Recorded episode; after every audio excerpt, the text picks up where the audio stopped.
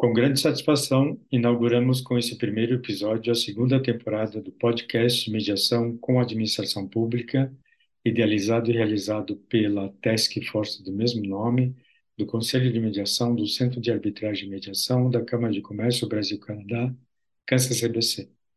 Sou Adolfo Braga Neto, mediador integrante da lista de mediadores do CAN, CCBC, e membro do seu Conselho de Mediação. Atuo em mediações empresariais em outras áreas no Brasil e em outros países, e tenho a honra de coordenar a Task Force mencionada anteriormente. Como a primeira temporada, a iniciativa desta segunda é reunir entrevistas e debates com o objetivo de oferecer ao ouvinte uma ampla análise de temas relevantes relativos ao uso da mediação com a administração pública. Bem-vindas e bem-vindos a esta segunda temporada que consiste em 10 episódios, em média de 30 minutos cada um, em que os membros da Task Force de Mediação com Administração Pública do Conselho de Mediação do CANCEL-CBC estarão com profissionais de renome da iniciativa privada e autoridade pública, analisando os aspectos relevantes sobre o uso da mediação com a administração pública. Nesse primeiro episódio dessa segunda temporada, o tema em debate será a mediação institucional e suas vantagens para a administração pública. Nosso convidado de hoje é Diego Falek, mediador empresarial e especialista em desenho de sistemas de resolução de disputas, sócio de Falek e associados.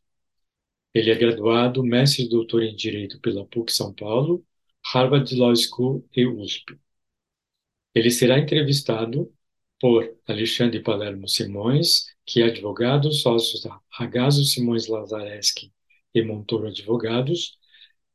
Alexandre é graduado em Direito e especialista em Direito Comercial pela USP.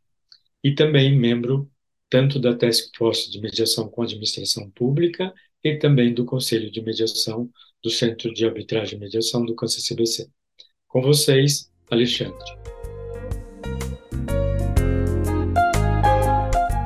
Olá, é um privilégio e uma alegria estar aqui hoje com um designer de soluções de disputas, o querido e conhecido professor Diego Falek.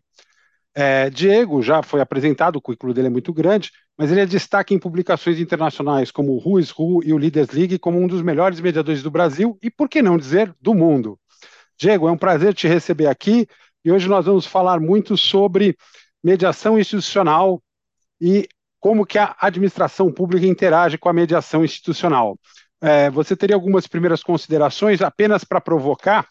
Eu gostaria de relembrar, né, que nós é, fizemos parte, fazemos parte de forças-tarefas dentro do Câncer CBC e que você lá nos primórdios nos alertou que faltavam incentivos, né, para que o administrador público pudesse considerar fazer um acordo. Então, gostaria que você é, desse a, a, a, na sua fala de abertura, essa questão do dilema que o, que o administrador enfrentava e qual a solução que você, como um designer, já percebeu naquela época e que veio evoluindo e nos ajudando a tornar realidade essa diferente é, mediação, que é a mediação na qual participa um ente da administração pública direta ou indireta ou uma sociedade de economia mista. Legal, Alexandre, prazer estar aqui com você hoje. Você também que é um renomado mediador aí no mercado, um, e também membro aqui da, da comissão da Câncer CBC. Então é um prazer estar discutindo esse tema com você aqui hoje. Então, assim, é, bom, a gente se conhece bastante, vou, vou te chamar de Ale aqui para. Acho que é um papo descontraído mesmo. Assim, um, uma das coisas, Ale, que eu, assim, voltando para os meus dias de faculdade, né, é, uma das coisas que, que mais me impressionou na faculdade de Direito, quando você entra lá, você não, não, sabe muito bem como a banda toca, né? É, foi é, o princípio da indisponibilidade né, do, do direito pelo, pelos os, os agentes públicos, né? E, e, e para mim, assim, poxa, mas eu sou um cidadão do Estado e, e eu sou obrigado a brigar com o Estado. Se o Estado está errado, ele é obrigado a brigar comigo, né? É, e, e, aquilo me marcou muito. Foi uma, um, um, dos primeiros sentimentos de injustiça que eu tive é, é, estudando direito. Como é que o Estado Todo-Poderoso tem que brigar com o seu cidadão, né? que deveria ser quem ele protege e cuida. Né? Então, só queria começar com essa, com essa noção de que eh, o, o litígio como algo ruim e o Estado como né, o nosso, enfim, o responsável aí pela, pelo cuidado dos cidadãos é, deveria olhar muito bem para esse tema. Descendo um pouco da filosofia, indo para um, uma, uma questão mais prática, né? A gente vê, a gente sabe que o agente público tem uma preocupação muito grande é, com o CPF dele, né? E, e, e a lógica tem sido, é, isso está mudando, mas quando a gente começou esses, essas conversas aí já faz alguns anos, né? Acho que quase cinco anos mais, até que a gente vem debatendo isso, a gente fala, poxa, o, o modo automático é brigar. Se você briga, você não tem que justificar nada para ninguém.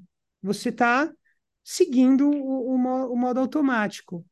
E às vezes a briga ela é muito ruim, ela é devastadora, ela vai destruir valor, ela vai destruir dinheiro público, ela vai abarrotar tribunal, eh, vai correr juros. Então, às vezes, a briga é uma má decisão. Só que se você toma essa má decisão, seu CPF, como administrador público, está protegido. A CGU não vai te incomodar, TCU, TCE, TCM, ninguém vai te incomodar. É, e, e, a, e, o que a gente debateu é assim, pô, a gente precisa inverter essa lógica, sem querer colocar o, o coitado do agente público entre a cruz e a espada, mas ele deveria ter é, o que seria o correto, né? É, ele tem um, o agente público ter uma decisão sábia, né, com a informação que ele tem no momento sobre se vale a pena brigar, se vale a pena fazer o um acordo e quais são os limites, né, para esse acordo. E aí acho que daí começa o debate, quer dizer, não dar uma carta branca para uma decisão de litigar, mas dar regras claras, diretrizes e, e, cobrar dos agentes públicos, de certa forma, uma, uma, uma boa decisão entre um acordo e em que condições e, e litigar. Acho que é um pouco essa que seria um movimento. Né? A gente tem, é, obviamente, na administração pública, hoje em dia tem um, um debate muito, muita vontade, muita gente boa que já percebeu isso e querendo trazer a consensualidade, isso tem um tema crescentemente sendo debatido né, e, e implementado, tem várias iniciativas aí, que é, acho que você conhece muitas aí, mais do que eu para dividir aqui, e, e, a gente sente esse movimento, mas acho que um pouco da ideia é como qualificar isso, né? Concordo, Diego, e me recordo bem que nesses cinco anos que você mencionou, você identificou que realmente faltava um incentivo para o agente público correr esse risco, né, de colocar o CPF dele para fazer o acordo, não receber uma ação de improbidade, porque na verdade se ele não fizesse nada, obrigasse, era o que se esperava dele. Então ele tirou do, do leque, do menu de soluções que ele poderia dispor, a consensualidade e a avaliação é, que a gente faz muito na atividade privada de custos e benefícios, né? Fala, quanto tempo que isso vai demorar, custos diretos, indiretos, ocultos, quanto que isso tudo pesa para eu tomar uma decisão de que um acordo é melhor do que essa boa demanda ou essa necessidade que você bem caracterizou de, de brigar. Então, assim, só para deixar claro, eu estou entendendo que o dilema que ele tinha era, é, por conta dos princípios da administração público, pública, se espera que eu apenas brigue. Fora a briga, nada mais está no meu radar, no meu alcance. E aí você foi um dos que nos ajudou a pensar na força-tarefa de como é que se podem criar mecanismos e incentivos, né, para usar uma palavra melhor, mais adequada, para que o administrador público pudesse ter na sua tomada de decisão elementos que na vida privada são comuns, né? Quer dizer, o administrador na vida privada ele, ele, ele calcula o risco, ele vê as oportunidades, ele mede aquilo e toma uma decisão e arca com as consequências. Parecia que a, na coisa pública isso não vinha, mas você vivenciou casos onde você viu essa transformação ocorrendo na prática, né? Então gostaria de perguntar para você é, qual, qual, quais seriam, na sua visão, as vantagens para a administração pública de buscar a mediação institucional? Uhum. Se, se só me permitir, ali, só um comentáriozinho claro. antes de eu, de eu entrar nessa. Porque, assim, um, um, pouco do que você via, né, de como, como qualificar um acordo, né? É, eu peguei várias legislações e vários, né, várias, várias frentes diferentes, tributárias, é, você via um pouco da, da, da alçada por cargo. Né? Então, se assim, ah, o, sei lá, o procurador-geral pode acordos acima de 5 milhões. Cada, cada cargo tinha uma alçada, né? E, e você acaba tendo, você acaba não retirando a subjetividade. Não é porque a pessoa tem um cargo maior, tudo bem, ela tem um cargo maior, ela tem mais confiança, mas não é só o fato dela ser uma pessoa de um cargo maior que ela pode fazer qualquer acordo, né? E, e aí eu acho que você tem toda toda a teoria da decisão, da análise de decisão, as árvores de decisões, né? Em que você tem toda, todo um ferramental para você é, é, entender todas as conjunturas possíveis, as probabilidades, custos, riscos, quantificar questões não monetárias e, enfim, toda a teoria das árvores de decisão, da decisão, que, que podem ser, estão sendo, né, é, de alguma maneira, talvez não tão à, risca, né, é, utilizadas pelos tribunais de, pelos tribunais é, de contas para você ter essas diretrizes. Então, acho que um, um, um, um pouco da, do esforço que a gente tem que ter é dar critérios mais objetivos e clarezas de balizas, né? E, e obviamente você sempre vai ter que olhar para o caso concreto, para o contexto, né? e, e para poder fazer essa, essas análises, mas, enfim, é, é, eu acho que é um ponto importante, assim, a gente pensar quais são os critérios cada vez mais objetivos para as diferentes categorias de situações e, e qualificando para dar mais conforto para o agente público, né? Esse é um Excelente. Ponto. Eu acho que dentro da. Acho que você trouxe um, uma pergunta chave aqui da nossa conversa, né? É, a mediação institucional ela é muito, muito mais é, vocacionada para os casos públicos, casos em que interesses públicos, aí, aí é um tema complexo aqui, que é o um interesse público, mas para é, mediações com a administração pública direta ou indireta, eu acho que você utilizar uma instituição é, é, é muito, muito bom. Traz uma, uma traz por várias questões práticas, né? e, e também por uma questão de, de institucionalidade, uma roupa de legitimidade que as instituições trazem, né? Eu acho que um primeiro, na prática, assim, né? Eu já fiz algumas, eu acho que o, o primeiro elemento é a contratação do mediador. Né? É, se você faz uma mediação ad hoc com uma empresa pública, você vai ter que passar por uma, por uma licitação. E assim, eu já fiz mediação pública ad hoc é, é complicado. Eu tive que fazer dois contratos. Um contrato com a, a, empresa pública e um outro contrato com a outra empresa. Que, e, e aí eu tive que passar por um todo um processo de, enfim, de, de, de, de dispensa de licitação por notório saber, um negócio que é, também já é arriscado per se para todo mundo, né? Então é um caos. Quando você vai para uma. E demora, né? Demora meses e você tem que entrar numa é, e se cadastrar no departamento de suprimentos da empresa é um negócio assim que demora mesmo. Você receber esse valor vai demorar séculos também. Para a empresa pública, você contratar uma instituição, pronto, uma renomada, né, como a Câncer CBC, é, pronto. Você, você vai lá, contrata ela, faz o pagamento, um mediador da lista já está. Então, você tem uma, uma questão logística de contratação, de segurança, que agiliza muito, muito as coisas. Já tem um valor pré-determinado, tabelado, uma tabela de honorários. É, não, você escapa de muito questionamento já. Então, é um primeiro grande passo. Né? É, e segundo, que você tem toda a, a roupa e a legitimidade é, da instituição. É, e, a, e acho assim, às vezes quando você está numa mediação, fiz uma mediação de uma empresa pública de energia uma vez, e, e o Ministério Público, é, não convidado, sempre queria informações, né? É, e é muito mais fácil uma instituição responder sobre a confidencialidade do procedimento, ou mesmo, é, é enfim, interagir nesse tipo de questão do que um próprio mediador, né?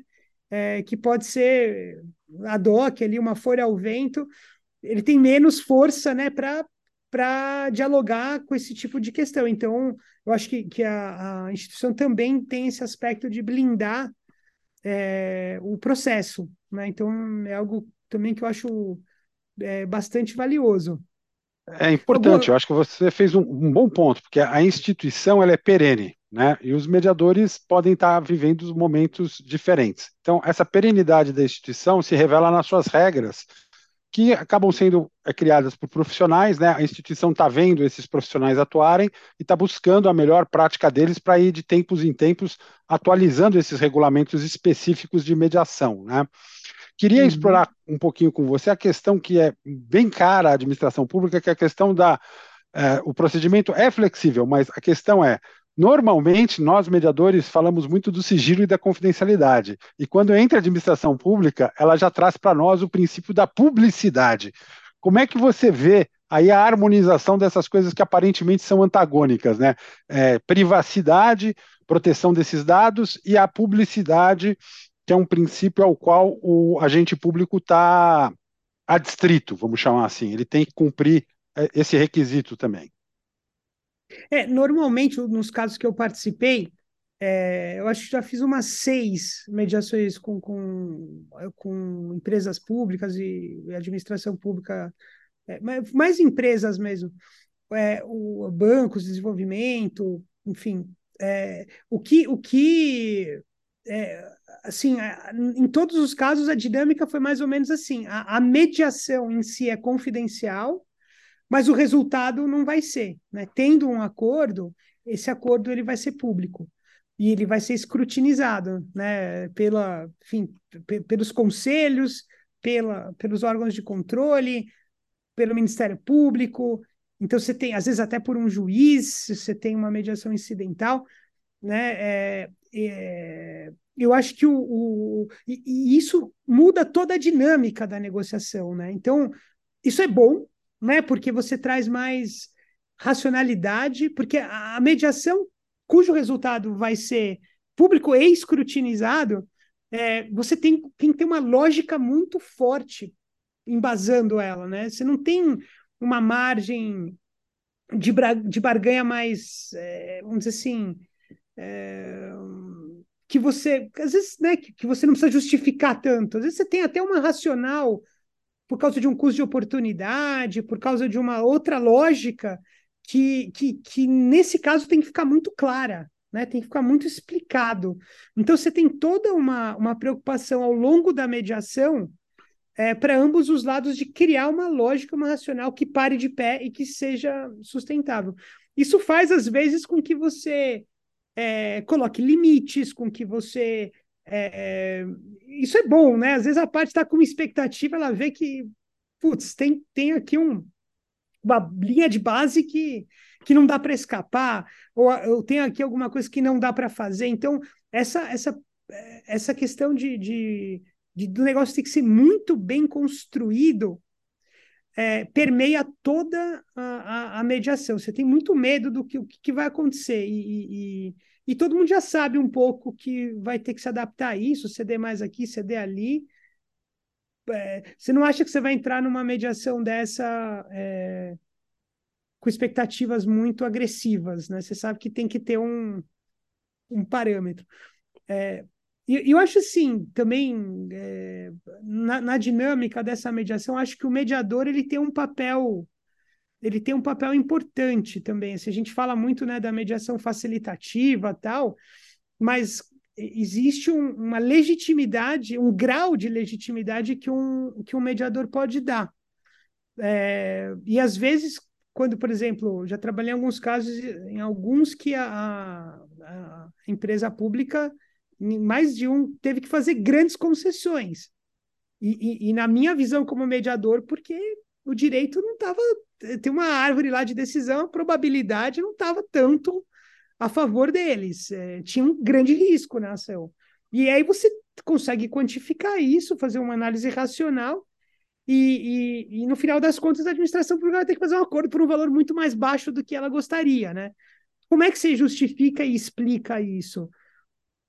O mediador, e aí você tem a famosa proposta do mediador, né? Então, quando você chega num limite, você tem lá um mediador renomado, numa instituição renomada, que vai fazer um arrazoado, dizer, ó, eu não estou dizendo quem está certo e quem está errado. Eu estou dizendo que eu ouvi as duas partes, a gente trabalhou, a gente chegou, e o que eu acho que é a expressão do ganha-ganha nessa nesse contexto aqui, tendo ouvido e visto tudo, e que me parece ser o, a, a divisão, eu coloco esse termo, a divisão equânime da dor aqui nessa mesa, é isso. E aí você coloca uma proposta. E os dois lados podem aceitar ou não. E, e só se os dois aceitarem. Esse documento ajuda muito o, o, convencimento interno, vai passar por um board de ó, o mediador está dizendo que isso aqui é um bom acordo, eles vão ler assim. É, o mediador ouviu todo mundo. É mais um grau, né? É mais um grau de, de, de legitimidade que você dá. Eu já usei isso duas vezes e foi bem sucedido. Eu já fiz uma outra é, que muito, muito, é, muito fora do normal isso, mas o que, que eles quiseram fazer? Instaurar uma arbitragem para homologar o, o, o, o termo de acordo de mediação. Que, que, assim, é muito estranho, mas eu já vi, já fiz, né? Eu, eu parei, né? Eu, eu fiz o acordo, não dei opinião de mediador, nada, todo mundo ficou feliz com o acordo. Era uma, era uma situação no setor de energia em que uma uh, num contrato que não estava dando certo houve uma substituição por um, uma outra parte sem ter uma licitação, mas dentro de uma de toda uma regra para não ter que fazer um novo chamamento. É, então tudo aquilo, obviamente, como eu falei, né, a preocupação foi respeitar todas as normas de direito administrativo é, mas ao final eles queriam ainda uma homologação por um tribunal arbitral. A gente instaurou é, a arbitragem. Porque é uma sentença, né? É a busca de uma sentença. Isso que você falou é muito interessante. Um colega britânico nosso, numa época que a legislação deles também, antes da Convenção de Singapura, tinha essa dificuldade, eles interromperam uma mediação com acordo feito. E lá fizeram uma coisa né, que aqui no Brasil a gente não poderia por conta da nossa legislação. Indicaram como árbitro único o próprio mediador. Aqui a gente não tem essa possibilidade, porque ela é, é. vedada é. por lei, expressamente. E aí, como ele já conhecia tudo, ele simplesmente fez uma sentença homologatória do acordo da mediação na arbitragem, porque naquele momento histórico lá no Reino Unido, a sentença arbitral tinha um peso que um acordo em mediação ainda não tinha. Né? Nossa legislação já, já permitiu isso, nossos acordos são títulos executivos extrajudiciais, e se homologados por juízo, levados para homologação, e me parece que a, que a tendência é que os juízes tenham homologado tudo que é bem feito, né? não tenho notícia de algum acordo feito é, em mediação do câncer CBC que, levado a um juízo, foi recusado é, é, homologar para poder dar o efeito. E fora que, na prática, não, eu não sou um processualista, mas a diferença de título executivo extrajudicial para judicial no Brasil talvez não justifique todo esse trabalho de homologação, mas aí é uma questão de partes, advogados, né, e da sensibilidade do mediador também. Eu fiquei muito feliz é que... que você falou da decisão informada, né? Que você trabalha como um mediador que deixa o administrador perceber que aquilo que está sendo levado é uma tomada de decisão benéfica, para ele poder levar isso para dentro do, do, do, da parte que ele representa e obter uma aprovação. É, e eu tenho conversado também com, com grandes empresas públicas aí no setor de, de energia, óleo e gás, e, e eles têm bastante confiança em fazer acordos, eles têm comitês de negociação, eles sabem apresentar o acordo para os órgãos de controle, eles sabem o que o órgão de controle quer ver. Então, eu, eu, eu, eu sinto é, em algumas empresas aqui bastante evolução, bastante gente muito boa, lúcida, usando as melhores ferramentas e o TCU entendendo a sabedoria desses acordos, né? É, você tem uma, uma grande obra, uma construção. E aí, também não quero estender, mas você tem uma questão de ESG também, né? Você pega uma, uma grande empresa pública, se ela tem uma briga com uma construtora né, de conteúdo local, que ela contratou para fazer uma obra, e ela tem uma disputa aí e, e, não vai poder fazer acordo. Ela vai quebrar uma, um, um, um, né, um player importante de um certo contexto, às vezes não central do Brasil, vai ferrar um monte de famílias, vai tirar crianças de escola. Então, é, pô, próprio SG, né, ela tem que poder negociar e tem que poder ter esses critérios. Né? Então, É, as empresas públicas não estão. Eu tenho uma. A gente sempre tem uma pauta progressista aqui na, na, mediação. Um pouco da minha pauta atual é essa questão do ESG, de que a, as empresas e as grandes empresas públicas, né, que fazem obras, que, são grandes contratos, você tem que conversar com as pessoas, você não pode botar um caso numa pilha e, e destruir vidas, né? É, então, acho que, e eu acho que o, o TCU entende isso. E, e, e, acho que é um, enfim, um, um, um bom momento. Assim, a gente está o Brasil está um pouco numa crise agora, juros altos, você tem um pouco de uma questão de proteção de caixa, né? Você está vendo aí americanas, as pessoas não estão, é, enfim, está tendo dificuldade de pegar dinheiro em banco. É, a primeira coisa que uma empresa vai fazer é parar de fazer acordo, né? Talvez, mas ela tem uma obrigação de, né? De, de, de social, de, de enfim, de, de manter as coisas andando, né?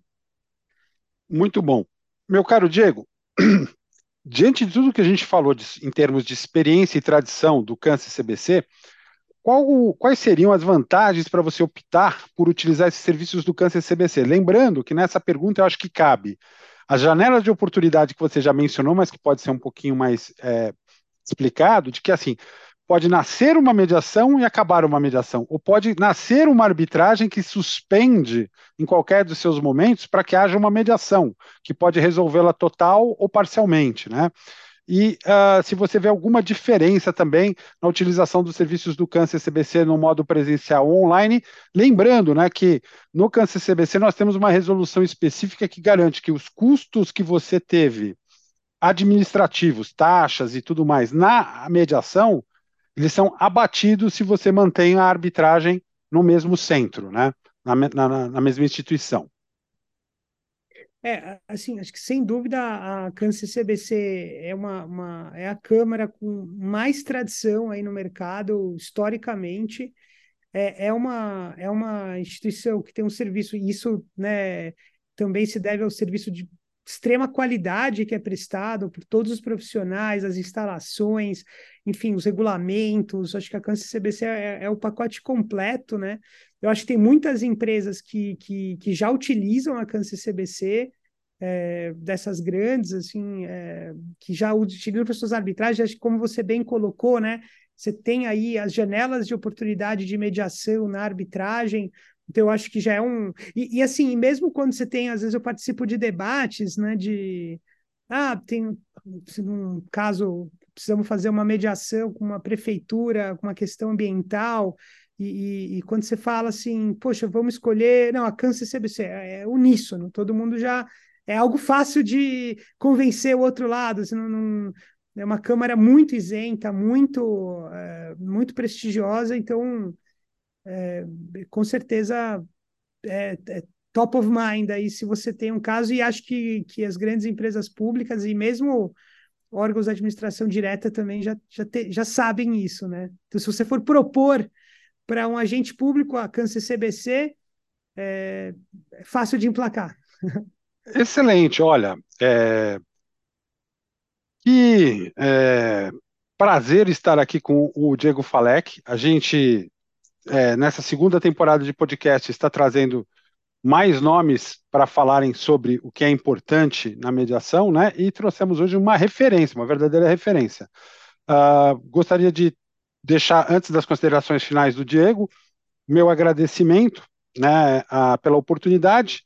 Uh, lembrando né, que o Câncer CBC é uma instituição uh, certificada. Então, ela passa por certificações de qualidade, ela tem todo um controle de fluxo de documentos, processos de uma maneira muito segura. Então, também a escolha da, do centro passa por essa segurança no trato das informações.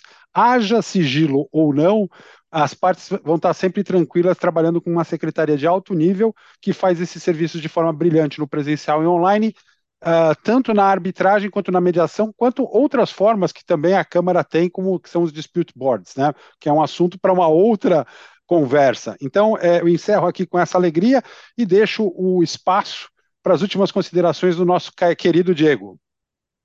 Alexandre, muito obrigado. Poxa, é um prazer estar aqui. Obrigado também aos ouvintes. É, é, acho que a, esse tema da, da mediação com a, com a administração pública é um tema que a gente já vem conversando relativamente pouco tempo, poucos anos, e é um tema que é muito bacana a gente ver como ele está se desenvolvendo. Acho que essa task force e esses podcasts aí têm um papel importante aí de disseminar, de trazer mais luz e mais debate. Tem um prazer enorme é, participar disso e, e fico sempre à disposição.